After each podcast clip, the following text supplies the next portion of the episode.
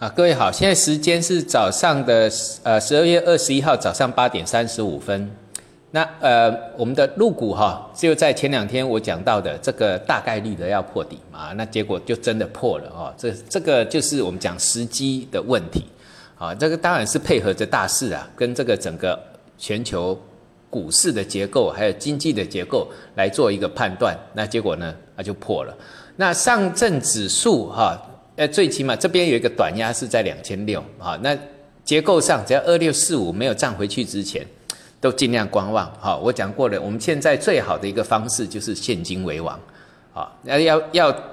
买那种呃买那个长期的这个绩优股呢？那当然以后再说啦。好，有机会时机成熟再说。那如果说你是定期定额买的，那当然无所谓啦，因为相对低，买个一两年哈，慢慢摊低你的成本。然后增加你的部位啊，用一两年的时间，那当然是没有问题。好啊，那如果说你是要做效率操作的呢，就像我讲的，上证指数呢，只要两千六到两二四二六四五这个反压没有站回去之前，先观望一下。那上证五零也破底啊，尤其这一次杀的就是上证五零。那我有跟各位讲到 A 五零，新加坡 A 五零啊，这个就是我讲大概率破底。那在这两天就直接杀两根黑 K 线出来，然后就直接破底了。那上证五十哈，呃，我们看它的一个二呃两之前是说我们讲的两千四支撑就变压力了啊，也就是两千四没有站回去之前观望一下，因为它有一个跌幅满足，你用周线去算啊，有个头肩顶啊，跌幅满足，哎，按照我输的方式去算还没到，因为这是算是第二波跌势的，这是延续今呃今年二零一八年的啊三二零二点。啊，跌了一大波之后，一直到这个七月份，七月份呢，哈，盘整到十二月六月份，这里的破底算是进入第二波的跌势，所以哈，这个第二波跌势只要没有站回我们空也弱势的结构，就要看反压，反压没有站回去之前，那就暂时观望。那 A 五零也是哈，那 A 五零就比较好判断，因为他们这个有成交，这个成交量是在昨呃算是在前天呐是带量破底的，那也就是说在这个十九号啊，它是带量破底啊，还拉一个上影，就是还盘中还拉一个逃命，那这个逃命的高点呢？也就一万零八百五十点啊，这一万零八百点一破掉，一万零八百点这边就变压力了，跟上证五零其实都是一样的啊，所以在我们的结构上没有转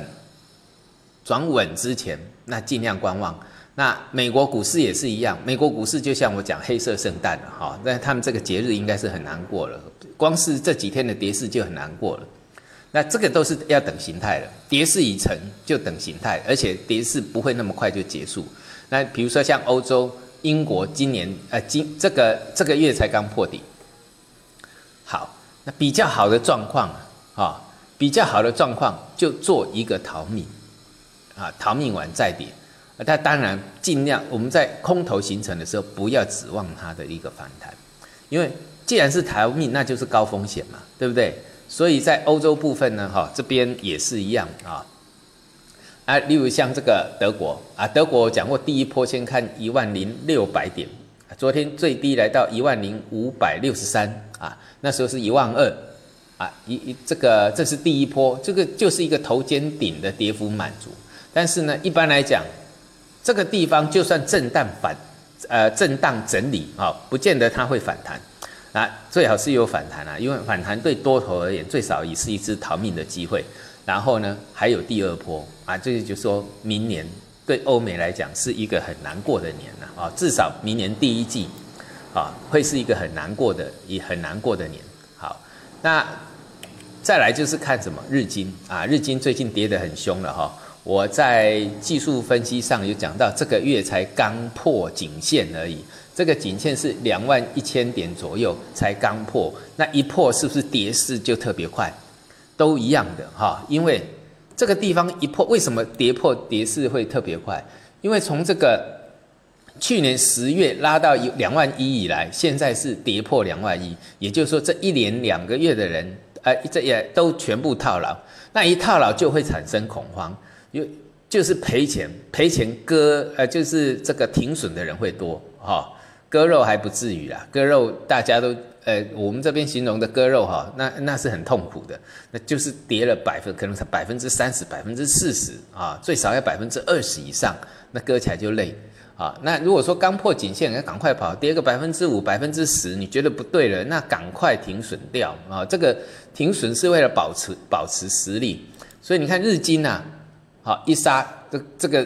呃，像昨天又灌了一根长黑啊。那这个急跌之后就看什么等形态了，都是一样哦，等形态时间不会那么快。那还有就是美元指数，美元指数呢，昨天像我媒体讲的利多出尽，那这边来看美元转弱确立了啊，就转，因为九十，我昨天讲九十六，呃个九十，呃大概就是在九十九十六点五这附近嘛，啊九六点六这附近，九六点六昨天灌破掉，那这个。美元就有形成头部的一个机会了，所以美元转弱，美元转弱相对上，这个人民币就就属于反一个转强的结构，好，就变成转强了，对不对？啊，过去这个贬势啊，在那个啊，我上次有讲到一根，这个是在十二月三号的时候，好，十二月三号、十月十跟十二月四号这两天啊，两根黑 K。把这个趋势给灌破掉，也就贬值的趋势灌破掉，就转为升值趋势。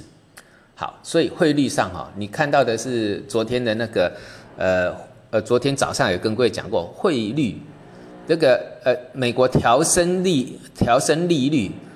啊，美国调升利率，很多人在什么？有的人砍那个什么，有利空的贵金属，然后去做多这个美元指数，其实。完全是相反的，有些理论上跟实际上它不见得是吻合的。哈，理论上调升利率对美元它是应该是要强势的，结果利多出尽。那利多出尽呢，它就属于一个头部结构。那反而像贵金属，哈，贵金属不是杀了拉了一根上影线嘛？啊，昨天一根就回来了，就是我昨天讲的，一二三你没破，它都还是一个多头结构，这个叫做市场的趋势，不要听消息面，好，听消息面你永远做不赢大盘，但是消这个趋势做对的，就是说有主力在做价的股票，它不会被消息面影响啊，它会往它该走的方向，所以黄金呢，现在我之前不是讲到一二三零它是一个支撑吗？现在不用看一二三零了。现在就看利空杀下来的低点，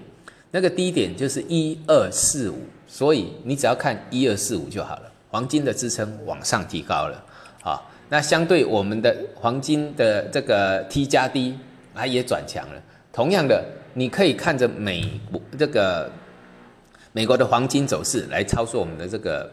啊黄金 T 加 D 或者是沪沪金呐，哈。都是一样哈，那短线支撑就是昨天那个两天前的低点，也就是我们讲这个呃呃，也就是昨天的低点了啊，等于是昨天的低点了。那跟那个呃美国的这个黄金，美国市场的黄金其实是一样的。那汇率走多啊，汇率走升呐。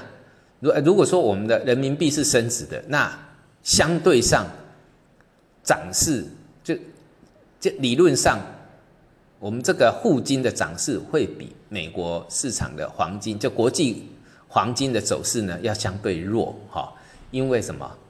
因为这个汇率涨，汇率汇汇汇率升值。如果说人民币升值的话，但问题是你如果去买美元计价的黄金，你还要承受汇率的什么损失？所以呢，也不用想太多了哈。这个。呃，还是一样操作我们，如因为我们在国内方便嘛，就操作国内的一个黄金就行了，啊，那个沪金啊，黄金 T 加 D，注意这两天的低点就行了。那相对还有就是讲到的白银，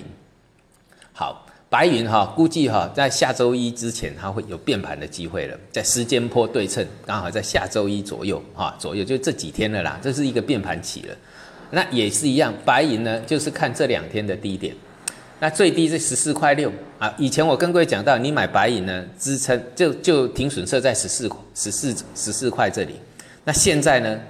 把停损提高到十四块六，好，十四块六，风险已经变很小了啊。那沪银也是一样，都跟着这个国际白银的走势做哈。那我的话，我比较喜欢操作的就是白银，因为它相对便宜啊，相对便宜。最后我们讲到石油，石油在周线来看，它的头部结构啊，跌了两波啊，那两波的涨跌幅满足，大概就在四十五美元这附近。昨天的最低四十五点六七也差不多了，好，差不多，这是两波段的跌幅满足哦。也就是说，就算超跌，也会回到四十五以上，所以四十五这附近就是它的一个大支撑区了。好，我们今天语音到这里，谢谢。